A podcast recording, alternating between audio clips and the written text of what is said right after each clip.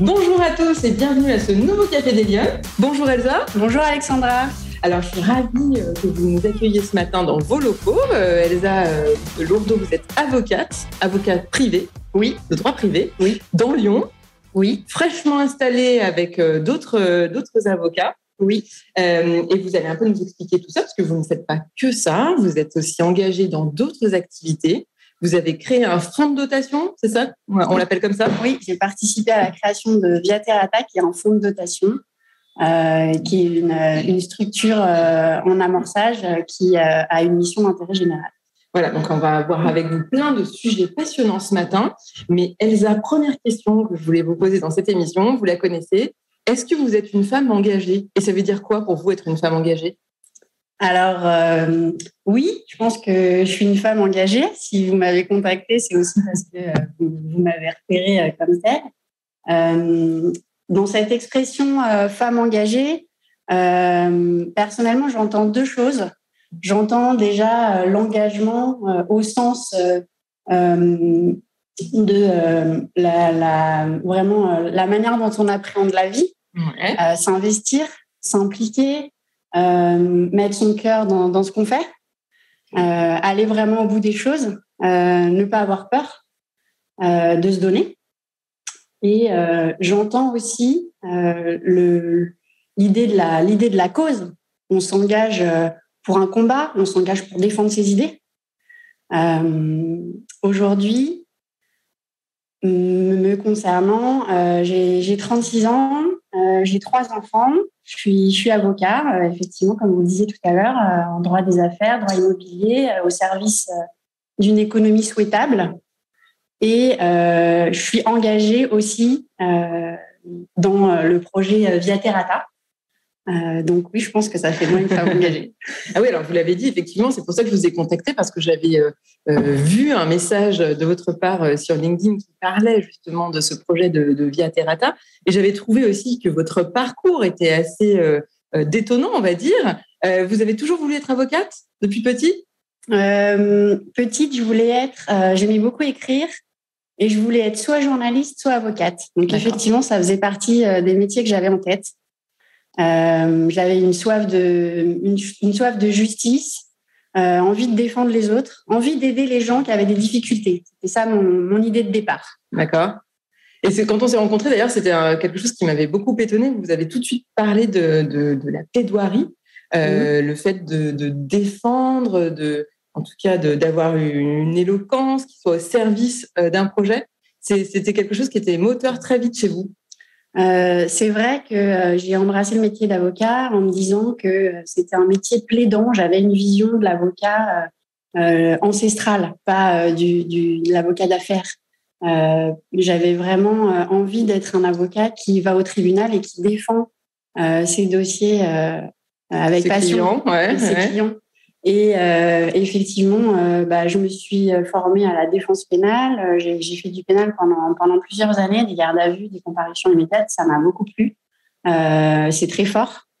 Et ma première expérience professionnelle, j'ai travaillé dans un cabinet de niche en droit des assurances où on avait une activité extrêmement plaidante. Donc, on parcourait, euh, j'ai parcouru la France pendant plus de deux ans chez Asquette et Associés pour pour plaider les dossiers euh, en, en tribunal judiciaire et cour d'appel. Mais alors, est-ce que vous, vous venez d'une famille d'avocats? Vous avez été euh, bercé dans un milieu juridique ou c'était un milieu qui vous était euh, pas forcément familier au, au départ? Alors oui et non, c'est-à-dire que mes parents ne sont pas avocats. Euh, en revanche, c'est vrai que pour moi, faire son droit, euh, c'était une expression qu'on m'avait transmise petite, un peu comme passe ton bac d'abord. D'accord. Euh, et ça, ça, ça avait du sens pour se former dans la vie. Donc, euh, ma, ma mère a, a fait du droit. Après, elle a, elle a fait euh, autre chose, mais euh, il y a eu euh, cette transmission que euh, euh, le droit permettait de se forger euh, dans la vie. Alors par contre, euh, là encore, un, un- parcours, en tout cas, euh, changement de pied euh, assez incroyable, parce que vous avez un parcours très complet. Vous avez fait un, un bac euh, scientifique, J'ai un bac euh, éco éco, ok. et euh, j'ai fait une prépa littéraire. Voilà, c'est ça, vous avez changé? Oui, c'est vrai. Euh, Vous avez fait Hippocagne? j'ai fait Hippocagne, oui. j'ai fait Hippocane, mais j'ai été appelée par le droit après le. En fait, je savais que je voulais faire du droit. D'accord. ok. Pour moi, c'était. vous avez fait un, cursus préparatoire pour vous former. Un apprentissage de, de culture générale. Oui, c'est ça. Exactement. Et donc après, vous commencez votre droit? Oui, j'ai commencé mon droit. Euh, Mais là, vous êtes, vous êtes passé, je crois, directement en deuxième année. Donc, vous avez fait une, euh, un cursus qui vous permettait de compresser euh, les années. Oui, je crois que j'avais, j'avais envie d'y arriver, d'y arriver vite. donc, quand je suis sortie d'Hippocane, il était possible de, d'obtenir une équivalence et d'arriver immédiatement en deuxième année de droit. Et l'idée m'a séduite, donc j'y suis allée à fond les ballons. Et euh, bah, le résultat des cours, c'est que je suis parvenue à valider ma deuxième année en une année, euh, en, en, repassant les matières fondamentales qui sont quand même le socle de l'apprentissage juridique, donc le droit constitutionnel euh, et euh, le, le, le, droit privé. En, en, parallèle des matières fondamentales de la deuxième année. Enfin, c'était une grosse année, effectivement. oui, parce que là, entre enchaîner Hippocane et ensuite une double année, c'est quand même un sacré investissement personnel. Oui, c'est vrai. Au final, j'avais eu l'impression de de plus travailler pendant ma deuxième année euh, à la fac que pendant la, classe préparatoire. Ah oui, d'accord, ok. Euh, donc oui, c'est gros, gros investissement, grosse capacité de travail. Oui, c'est vrai. et donc après, là, vous vous dites quoi quand vous avez euh, donc vous, continuez votre droit et vous faites un master spécialisé en relations internationales, je crois. Voilà, je suis rentrée dans un. En fait, quand on quand on fait du droit privé, on a différentes options. Euh, choisir euh, le, le, master 2 qu'on veut dans, dans, ces filières. Et j'avais eu un, un, un, accrochage particulier avec le droit international privé, qui est une matière qui permet de choisir euh, les, le droit applicable dans un litige et de choisir la juridiction aussi, ce qu'on appelle conflit de loi et conflit de juridiction. Donc les gros contentieux internationaux entre sociétés, c'est ça hein? Exactement, avec des enjeux multilatéraux qui correspondent en fait au, droit commercial international et enfin, à la vie des affaires à, l'échelle du globe. Quoi. Oui, donc une, une espèce d'interaction avec la géopolitique, euh, c'est ça parfois? Oui, c'est vrai, tout à fait. Vous m'aviez donné l'exemple justement quand on s'était rencontrés de l'Ukraine. Euh, vous aviez travaillé sur des affaires et effectivement, euh, vous étiez amené à, à travailler à l'international sur des, sur des gros dossiers euh, dans lesquels on retrouve des conflits euh, géopolitiques. Exactement. Euh, j'ai eu l'occasion de, travailler sur un dossier qui impliquait une, une, société, une usine de gaz euh, qui, venait de s'implanter en Ukraine, dans le Donbass. C'était en 2014 et il y avait déjà des conflits, euh, des conflits armés euh, avec les, les rebelles, enfin, les forces séparatistes ukrainiennes. Et l'usine avait été l'objet d'un abandon parce que c'était trop dangereux. D'accord. Et, et, nous, euh, en tant qu'avocats, donc euh, dans, dans, le cabinet international où j'étais à l'époque, euh, on était saisis de, de, la question assurantielle, du point de savoir si cet abandon forcé était couvert par la police d'assurance ou pas. Mais alors, moi, la question que je me pose, c'est au-delà de, de, ce que vous avez fait, c'est comment vous avez avancé, parce que le, le champ du droit est gigantesque. Euh, on parle de droit privé, vous avez parlé de droit constitutionnel, vous avez parlé aussi de droit pénal au, au départ. Euh, Qu'est-ce qui vous a guidé dans votre parcours? Est-ce que c'est vous qui vous êtes fait votre petit bonhomme de chemin? Est-ce que vous avez été aidé par des gens? Est-ce que c'est plutôt des hommes, des femmes qui vous ont éclairé? Comment vous avez construit votre, euh, votre bah, avancée dans le parcours professionnel? Je pense que bah, le parcours euh, professionnel se fait au fur et à mesure. Moi, c'est vrai que le, la, la, sphère privée euh, me, plaisait. Euh, et euh, la, la, les, la dimension euh, internationale était, était intéressante aussi parce que enfin, déjà c'était un peu la crème de la crème en termes d'ambition. D'accord. Euh, donc ça me plaisait d'arriver jusque là. Euh, et hum, après, est-ce qu'il y a des hommes ou des femmes qui m'ont qui m'ont guidé Oui, bien sûr. Je pense que mon parcours a été jalonné de de personnalités qui m'ont inspiré, euh, mais pas plus des hommes que des femmes, euh, les deux. Euh, il y a tous les gens qui m'ont accompagné, qui m'ont permis de, de, me mettre en chemin, à qui aujourd'hui je, je dis merci. Et puis il y a ceux qui m'accompagnent aujourd'hui. Euh, je pense à, à mon conjoint en premier lieu parce que c'est vrai que pour, pour réussir euh, en tant que femme, il y a un, un élément important, c'est d'être appuyée dans la sphère familiale. Ouais. Euh, ensuite, je, je, pense à Thomas Lescure avec qui je, je forme un binôme fondateur dans Via Terrata. D'accord. Créer Via Terrata. Et euh, à mes deux, mes deux collègues euh, avocates avec lesquelles je me suis installée, Marie Frisch, Céline Delannoy, pour qui je suis, avec lesquels je suis en pleine construction. Donc ça, c'est formidable. donc oui, alors donc là, vous, vous terminez le droit et là, vous décidez de vous impliquer dans quoi pour commencer? Donc là, plutôt le, la sphère des assurances, euh, le côté international C'est pas les matières qui m'ont guidée. D'accord. C'est, euh, l'activité plaidante qui m'a guidée au début. C'était le fait d'être un vrai avocat qui défendait euh, ces dossiers avec une, une, dimension judiciaire. Ok. Et donc j'ai passé deux ans dans ce dans ce cabinet de niche à faire mes armes un peu au niveau plaidant. Ouais. Et après j'ai été j'ai été débauchée par un cabinet international euh, où j'ai travaillé pendant cinq ans et où euh, il y a eu des enjeux, euh, des, des, des, enjeux internationaux intéressants en contentieux. D'accord. Et à l'issue de cette expérience, j'ai eu envie de revenir sur une échelle plus humaine. ça correspondait aussi à un, à un changement de vie puisque je suis arrivée à Lyon en 2017. D'accord. Et donc j'ai rejoint de nouveau un, un, cabinet de niche en droit immobilier où j'ai exercé pendant deux ans. Et ça m'a permis de me remettre le pied à l'étrier sur des dossiers euh, un petit peu plus euh, en proximité avec la vie réelle, en lâchant les enjeux internationaux. D'accord. Ça, ça m'a plu. Donc c'est une vraie évolution euh, dans votre parcours. Ouais, c'est un retour sur, sur, sur, quelque chose qui est plus en, en prise avec, avec l'humain. Est-ce que cette évolution, est-ce que c'est facile d'évoluer dans le milieu euh, juridique, le milieu des avocats, quand on est une femme? Est-ce que vous avez eu la sensation que c'était facile, euh, plus difficile C'est quoi votre retour d'expérience? Hum, Aujourd'hui, euh, chez les avocats, il y a à peu près 50% de femmes. Oui. Donc, je ne pense pas que ce soit spécialement difficile euh, d'être une femme avocate aujourd'hui. En revanche, c'est vrai qu'il y a un parcours du combattant pour parvenir jusqu'à l'association qui, statistiquement, euh, en tout cas, est plus difficile pour les femmes. Aujourd'hui, il n'y a que 24% des femmes avocates qui sont associées dans des cabinets. D'accord. Euh, mais à côté de ça, euh, on voit que la profession est totalement ouverte aux femmes.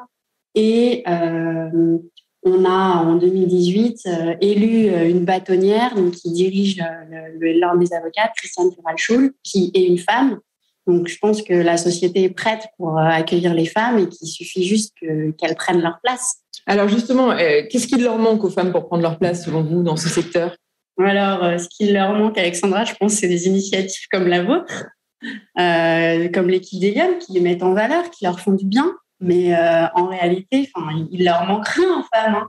Elles sont belles, elles sont intelligentes, elles sont fortes, elles ont tout, jusqu'elles y aillent. Oui, c'est ça. Est-ce qu'il est y a des freins particuliers? Parce que c'est quand même des professions qui sont souvent libérales, euh, donc il y a une prise de risque aussi euh, bah, forcément plus importante euh, que sur le salariat. Est-ce que le fait de devoir concilier vie perso, vie professionnelle, c'est un frein selon vous pour aller dans le dans le côté libéral de la profession ou, ou aujourd'hui plus spécialement parce que vous êtes maman de trois enfants oui on l'a, je sais plus si on l'a dit, mais euh, c'est important. Oui, j'en ai trois, oui. Ça vous a jamais euh, stoppé vous Est-ce que ça a eu des incidences sur vos choix de vie? Oui, sans doute. Oui, bien sûr que ça a des incidences, mais en fait, je pense qu'il faut accepter que la vie est une conciliation, que ça fait partie du jeu, et, il faut pas, faut pas lâcher ses ambitions personnelles parce qu'on a des enfants. Enfin, en tout cas, c'est mon point de vue. Euh, les enfants, ils sont contents aussi de voir qu'on s'épanouit dans son dans son milieu professionnel.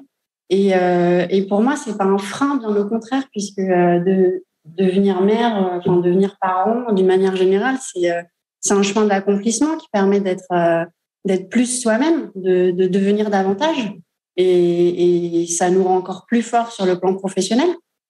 Alors, comment on fait pour tout gérer? Parce que quand on a trois enfants et, quand, et une, avo une avocate accomplie comme vous, avec des gros dossiers, des horaires, j'imagine, des horaires qui sont pas euh, qui sont pas du 9h 17h faut être organisé. Faut être organisé. Il faut fixer ses, faut fixer ses priorités. C'est vrai que ça, c'est important. Il faut avoir l'esprit clair, faut savoir où on va.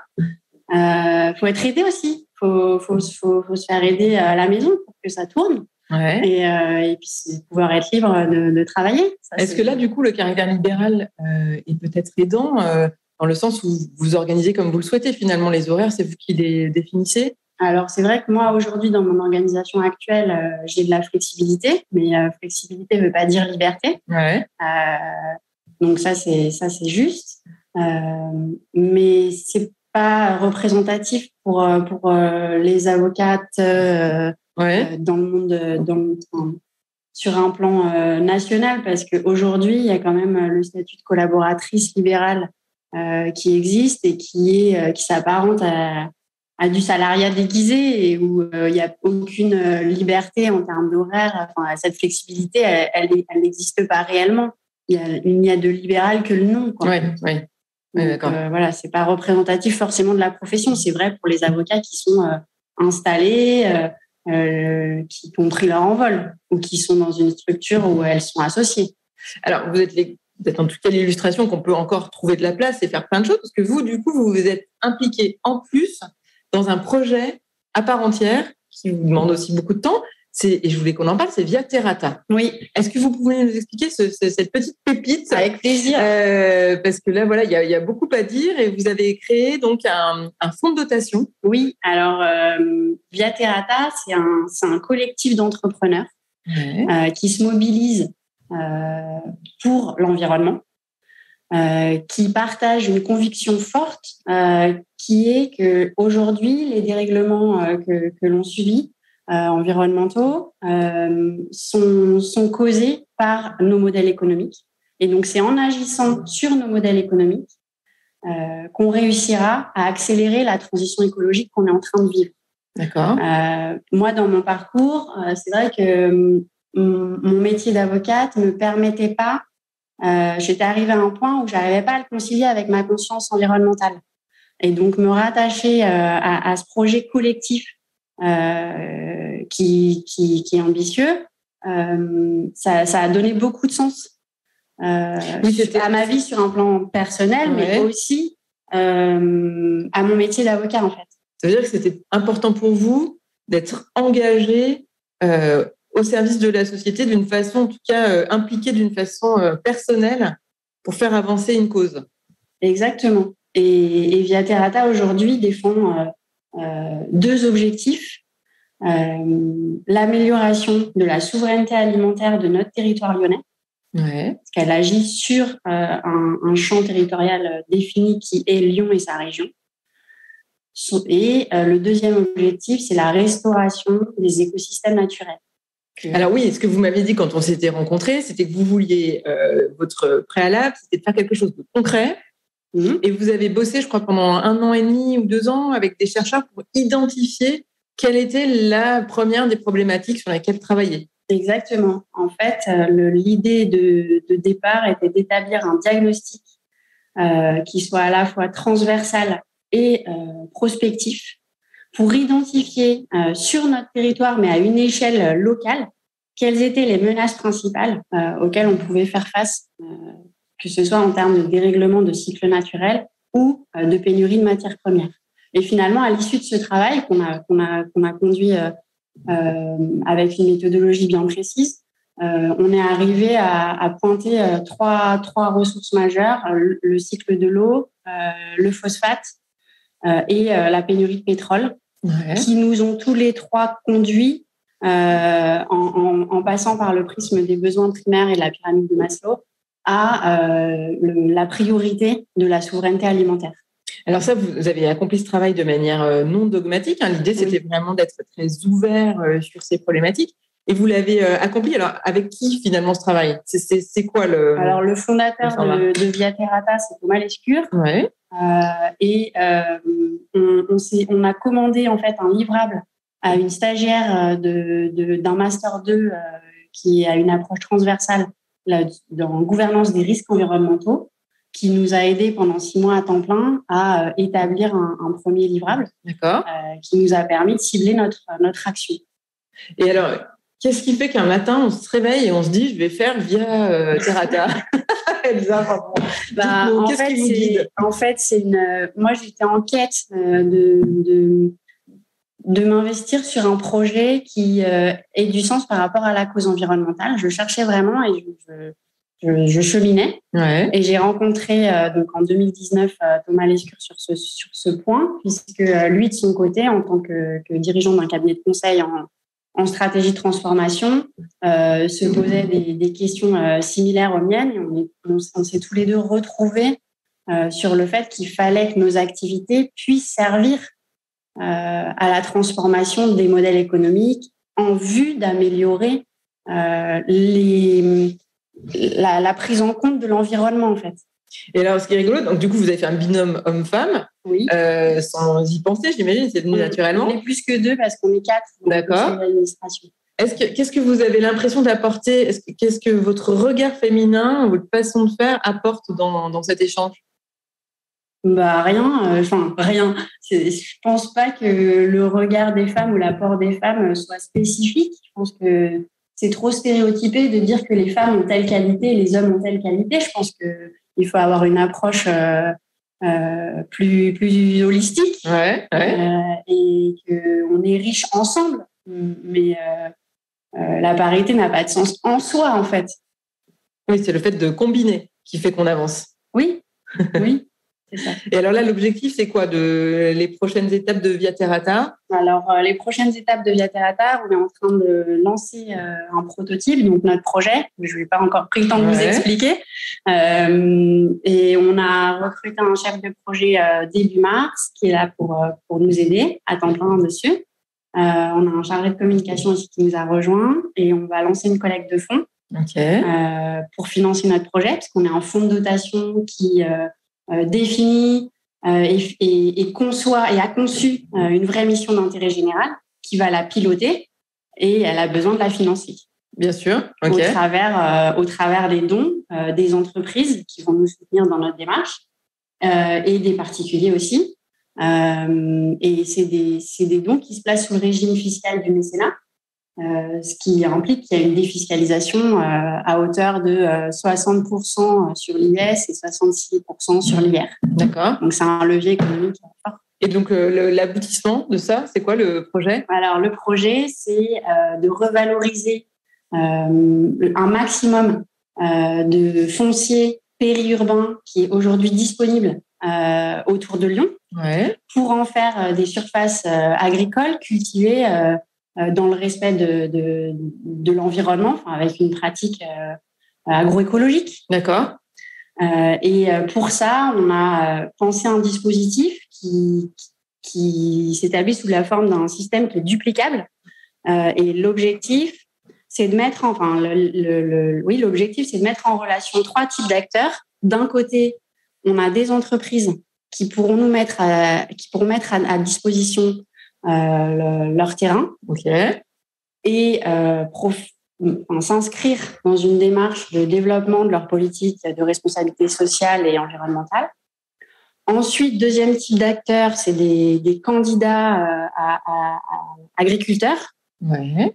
qui, eux, ont envie de, de, donner du sens à leur vie professionnelle en s'investissant sur un projet autour de la terre, mais ils n'ont pas forcément accès au foncier. Et ils veulent respecter la nature. Euh, donc, euh, la, la, pratique, euh, enfin, la manière dont ils vont cultiver a aussi de l'importance pour eux. D'accord. Et ces candidats agriculteurs seront accompagnés par un troisième type d'acteurs, des formateurs, en, sachant qu'ils ont un, vrai savoir-faire pour les aider à, à, avoir une vraie rentabilité dans leur production. et, et ces, ces, structures de formation sont des, des spécialistes de l'agronomie, en fait. Euh, et tous ces acteurs euh, agissant ensemble sont chapeautés par Via Terrata, euh, avec comme objectif de créer la distribution de cette production agricole primaire en circuit ultra court. D'accord. dans le respect de la nature, en faisant du bien, du coup, aussi à tout l'écosystème alentour. Mais alors, c'est énorme le, projet que vous nous décrivez. Ça, ça, vous, ça, vous, demande beaucoup de temps dans la semaine. De, comment vous arrivez à concilier votre, votre métier euh, d'avocat et, euh, et, cet investissement personnel dans un projet euh, aussi ambitieux? Pour l'instant, ce, que, ce que je vois, c'est que les deux se nourrissent. D'accord. Et j'ai des retombées positives. dans mon métier d'avocate parce que ça m'inscrit, ça, du coup, je me sens alignée, je suis à ma place. Ok. Euh, en tant qu'avocate, mes missions en tant qu'avocate juridique sont au service d'entreprises qui s'inscrivent dans des démarches qui sont euh, euh, similaires, conjointes, même si c'est pas forcément dans les mêmes secteurs d'activité, à celles de Via Terrata. Et, et pour Via Terrata, c'est pareil. Je mets mon expertise juridique au service de la structure. Donc tout se tout se nourrit. Donc aujourd'hui, en fait, le cheminement professionnel que vous avez fait, et finalement cet investissement dans le débat public que vous êtes en train de, de, de concrétiser très fortement. Vous l'avez d'abord euh, travailler dans votre métier et aujourd'hui bah, dans un projet euh, qui, vous, qui, vous, est propre, euh, les, les, choses se combinent, s'alignent et vous donnent euh, plus de sens en fait. Exactement. C'est un peu ça. Oui, tout ça, c'est vrai. Et, et, je prends aussi l'image de, de l'enfant qui apprend à parler plusieurs langues, ouais. qui quand il aura 36 mois sera totalement bilingue. Mais par contre, oui, par rapport à ses petits camarades qui n'en parlent qu'une, il a mis plus de temps à parler. Oui. Euh, et en fait, c'est une question de temps. C'est-à-dire que les, les, deux projets sont, sont, sont, compatibles et évoluent en même temps, mais c'est sûr qu'ils ne se développent pas à la même vitesse que s'il y en avait qu'un seul. Donc, il ne faut pas avoir peur de s'investir. C'est un peu le message que vous nous portez ce matin. Exactement. Euh, si euh, vous aviez des conseils à donner euh, aux jeunes femmes, aux jeunes gens qui nous écoutent et qui auraient envie d'embrasser une carrière d'avocat, euh, vous leur donneriez quoi comme conseil?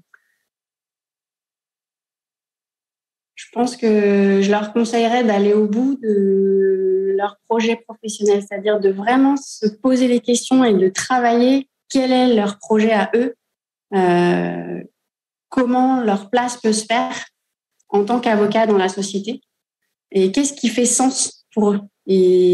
Euh, de pas se laisser uniquement euh, diriger par euh, euh par le réel et par, par les opportunités et d'arriver à questionner vraiment ce qu'ils veulent faire pour aller jusqu'au bout et le ouais, faire. Ouais, c'est ça. Voilà. Sans, sans, occulter le fait qu'il y a une grosse part d'investissement personnel, quoi qu'il en soit. Ça demande du travail, ça demande de. Oui, ça, c'est un, un prérequis de oui. départ, parce que de toute façon. Euh, on n'a rien sans rien. On n'a rien sans rien, voilà, il faut mettre son énergie euh, là où on veut aller. Et alors, dernière question, Elsa, si vous aviez une baguette magique, -hmm. vous, euh, qu'est-ce que vous feriez pour inciter les femmes et les encourager à prendre plus de place dans le débat public? Si j'avais une baguette magique, euh, je leur donnerais la capacité d'oser. Ouais. Euh, je l'ai un peu dans la même logique euh, que ma réponse précédente, c'est-à-dire que je les inciterais à se questionner aussi sur euh, quelle est la place qu'elles veulent prendre, pourquoi elles la prennent pas si elles veulent la, si, si elles veulent la prendre. Mmh. Euh, il leur manque rien. Et de la même manière, j'adresserai aussi ma baguette magique entre les mains des hommes pour que pour faire des actions de sensibilisation, pour les questionner sur à, à, quoi ça sert la parité et, et parce finalement, disais, quelle, société, quelle mmh. société on construit? Parce qu'aujourd'hui, on vit dans un monde où on entend beaucoup euh, euh, le, les, la question des quotas euh, pour les gouvernants, pour améliorer la, la, place des femmes dans les gouvernances, dans les conseils d'administration. Mais la loi arrive ici comme un instrument un peu froid, qui c'est un mal nécessaire pour mmh. faire progresser sociétalement euh, l'évolution de la femme dans la société, mais euh, ce qu'il faut, c'est que ça soit une conviction intérieure. S'il n'y a pas de conviction intérieure, ça sert à rien. Bien sûr. Euh... Donc il faut sensibiliser les hommes aussi à cette prise Donc, de conscience. il faut que ça ait du sens pour les gens. En fait, mmh. pas, c'est pas le tout que ce soit une obligation. Ça sert à rien si c'est une obligation. Donc, euh, donc vivre de l'intérieur. Lyon, osez, oui. engagez-vous. Questionnez-vous sur les projets qui sont importants et, euh, et faites le premier pas. C'est le premier pas qui est le plus difficile finalement. Ouais, investissez-vous et, euh, et n'ayez pas peur. En fait, je pense que c'est une fausse croyance, une croyance un peu limitante euh, de, de se dire euh, je vais pas y arriver, j'ai des limites quoi. C'est pas vrai. Si on veut vraiment quelque chose euh, et qu'on travaille pour que ça soit possible, euh, on, on, est libre d'y arriver. Après, il y a toujours des freins, mais on trouve des solutions. Ouais. Voilà. Très bien, ben on, va, on va se quitter sur ces, sur ces paroles positives. Euh, Elsa Lourdeau, merci beaucoup de nous avoir accueillis. On retrouvera merci les informations euh, sur euh, Via Terrata, on affichera le site internet. Euh, merci de ce, de ce Café des Lyonnes. je vous souhaite une bonne semaine et je vous donne rendez-vous la semaine prochaine pour un nouveau Café des Lyonnes. Bonne semaine, au revoir. Au revoir.